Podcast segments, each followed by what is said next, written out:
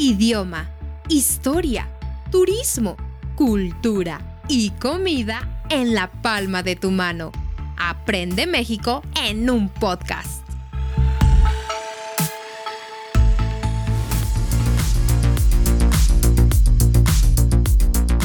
Hola, hola mis queridos escuchas, ¿cómo están? Bienvenidos a un episodio más de Aprende México en un podcast. Mi nombre es Perla Musiño y por supuesto, como todos los episodios, está aquí conmigo Alberto Musiño. Hola Alberto. Hola Perla, ¿qué tal? Muchas gracias. Eh, me da mucho gusto saludarlos a todos en donde quiera que se encuentren. Buenas tardes, buenos días, buenas noches. Y Hoy vamos a hablar de un personaje muy especial en la historia de México. La Malinche. Por algunos querida y por algunos otros odiada. Y mucho, esta es una mujer controversial, pero vamos a explicar cómo, por qué, de dónde salió. Sin embargo, para esto quiero quitarle el despectivo Malinche. Y es que ahorita vamos a hablar de esto. Vamos a decirle Malinali, ¿ok? Malintzin o Doña Marina, que serán los tres nombres a los que nos vamos a referir. ¿Por qué? Porque la palabra malinche es una palabra despectiva, ¿sí? Es una palabra para decir sucia, traidora, malnacida, ¿sí? Tiene su significado en náhuatl, pero no lo conozco exactamente. Malinali, vamos a, vamos a manejarnos con Malinali. Eh, bien, aquí sí aclaremos algo hay una versión oficial y hay una versión no oficial, nada más que ambas pesan prácticamente lo mismo. Entonces, quitando un poco nuestra subjetividad o quitando un poco lo que nosotros pensamos, vamos a hablar de Malinali por uno y por otro lado. Así es. Versión oficial y versión que no está muy de acuerdo con la oficial. Y vamos a empezar con ¿Quién era Malinali, Perla? Bueno, pues la versión oficial dice que era una, una nahua, ¿no? Una, una azteca, por decirlo así, una mexica. Pero esto, según los historiadores, difiere un poco. Al parecer nació en Veracruz y su historia fue un poco complicada. La historia oficial dice así. Era una mujer que fue dada como esclava, como tributo a los españoles fue la mujer de Hernán Cortés. Cuando decimos la mujer fue prácticamente pues la esclava sexual de Hernán Cortés. Recordemos que en los tiempos donde fue la colonia, donde llegaron a la conquista, pues utilizaban a las mujeres como objeto sexual y las más bonitas eh, eran las dadas a los más o a los grandes caballeros. Se supone en la historia oficial que esta mujer traicionó al pueblo mexicano porque se enamoró de Hernán Cortés, tuvo un hijo de Hernán Cortés y ayudó a Hernán Cortés a mm, como a sentarse, a tomar más fuerza aquí en nuestro país con la colonia. No vamos a entrar en dilemas de si sí o si no, pero esa es la historia oficial y es comúnmente llamada como la Malinche, la sucia, la traidora, ¿sí?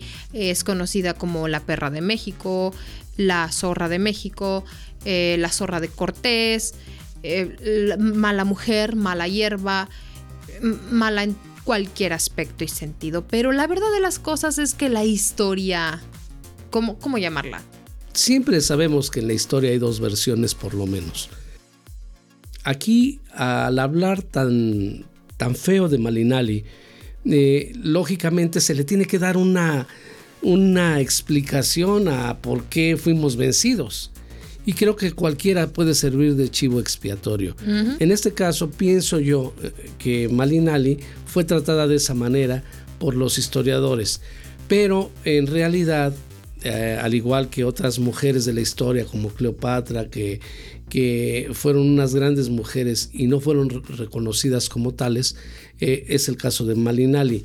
Me parece, Perla, que Malinali fue alguien muy, muy importante en, las cuestiones políticas de México eh, en esos momentos de, transición de lo que eran los mexicas, los mexicas, a, a los nuevos españoles. A los nuevos, a la nueva forma de vivir con la colonia. ¿Puedes, ¿Puedes decirnos un poquito cómo fue lo de Malinali? ¿Cómo, cómo lo acepta la otra versión? Pues originalmente se supone que Malinali era una princesa. Era una princesa que por ser justamente de la realeza fue dada como tributo a los españoles junto con otras muchas esclavas. 19 si no me equivoco. la idea básicamente dice que Malinali tenía toda la educación de una princesa mexica, de una princesa nahua. Era mm, importante, educada, culta y tenía todos los requerimientos necesarios para ser de tal papel. Entonces se quedó como el papel perfecto para ser la intérprete, una mujer educada, culta y abierta para esta pues esta nueva aventura ¿no? que estaba viviendo México con estos hombres blancos que venían de España, estos españoles que venían prácticamente a acabar. ¿Qué es lo que dice una parte de la historia, la no oficial, la no aceptada del todo? Dice que Malinali fue este intermediario de paz entre los españoles y los mexicas o todos los prehispánicos, los indígenas. Malinali aprendió a hablar español y fue intérprete de Hernán Cortés y de los tlatoanis, de los líderes de las ah, tribus prehispánicas. Viajaron por lo que ahora es Veracruz, el centro de México, Tabasco, Coahuila pero donde hizo la mayor fuerza fue en las interpretaciones entre los españoles y los tlatoanis de Tenochtitlan, los, donde estaban los mexicas. ¿sí? Entonces, para no hacer este cuento un poco aburrido, tan tedioso, es importante que ustedes sepan que esta mujer, como muchas otras mujeres en la historia, fue más que importante. Esta mujer ayudó en las negociaciones de guerra entre Hernán Cortés y los prehispánicos para evitar tantas muertes y de hecho es gracias a ella que se le cree que esta entrada de Cortés no fue tan violenta como pudo haber sido. No estoy diciendo que no fue violenta porque sí lo fue, fue muy dramático, fue muy malo, pero pudo haber sido peor y gracias a Malinali no lo fue. Sin embargo, se enamoró de Hernán Cortés Hernán Cortés en sus cartas describió que estaba totalmente enamorado de, Malinali y pese a que no era correcto, fue donde se considera una traición. Yo pienso que, probablemente fue una, una historia de amor que se vivió en, una situación muy caótica, ¿no? Eh, y que de alguna manera, pues, los sentimientos de ambos no pudieron conciliar lo que estaba pasando fuera. Creo que de ahí probablemente nació, ¿cómo ves, Perla? Probablemente de, ahí nació el hecho de que se haya eh, hablado tan mal de Malinali.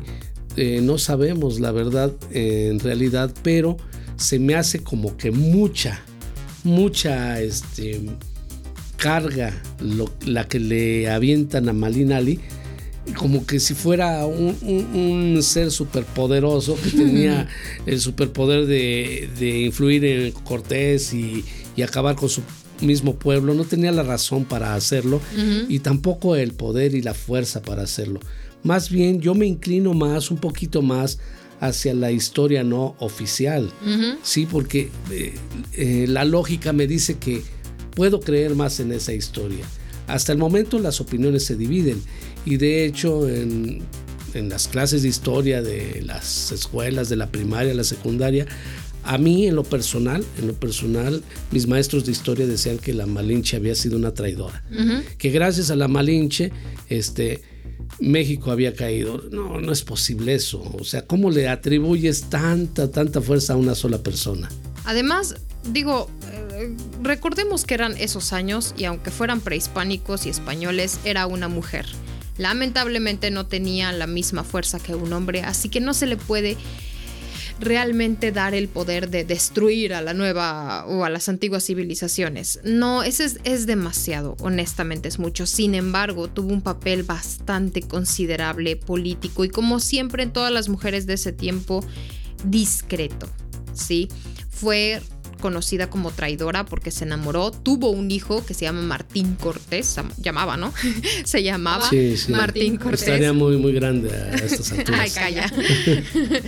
Eh, se llamaba Martín Cortés de un, un bastardo, ¿sí? Una persona que no estaba casada con Hernán Cortés fue el amante de Hernán Cortés, tuvo a este hijo, pero fue reconocido como un hijo bastardo y, sin embargo, como uno de los primeros mestizos aquí en México. ¿sí? El linaje de los mestizos. Después se casó con otro hombre y entonces otro español, de hecho, y tuvo otra hija. Y esta ya fue considerada como una hija en, en toda regla, ¿no?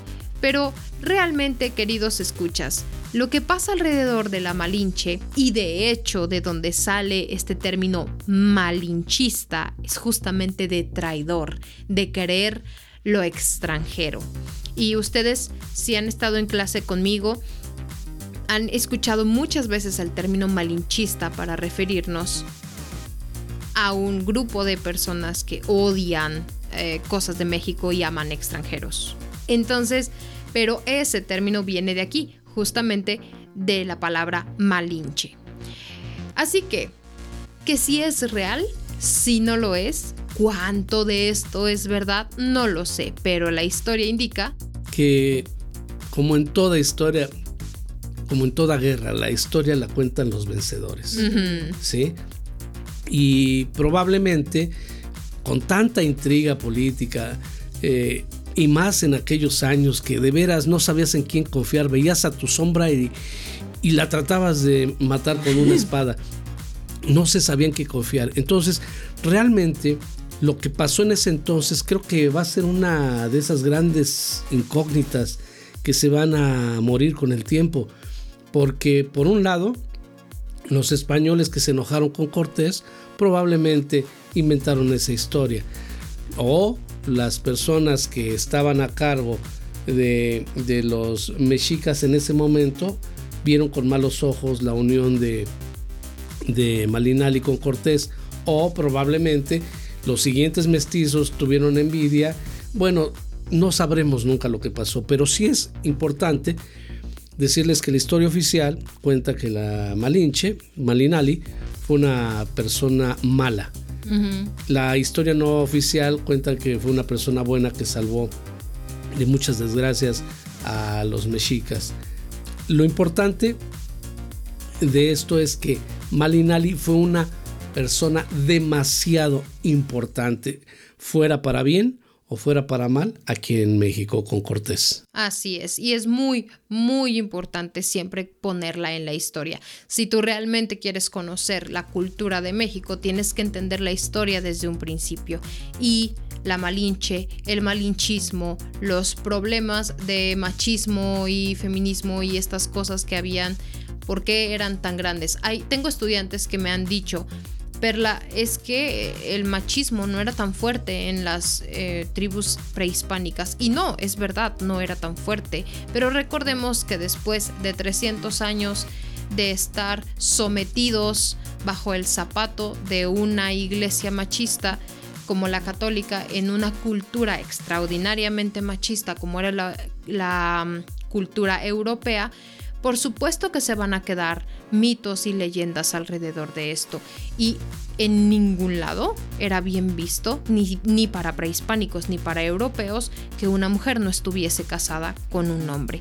Así que como dices tú, si es real o no es real, qué tanto es real, es un misterio que ojalá algún día lo sepamos. Poco a poco ya los antropólogos e historiadores están tratando de desmentir, de desmitificar esta idea de traidora de la Malinche. Sin embargo, es muy usual que ustedes encuentren en la historia a la Malinche como una, como una mala persona. Así es.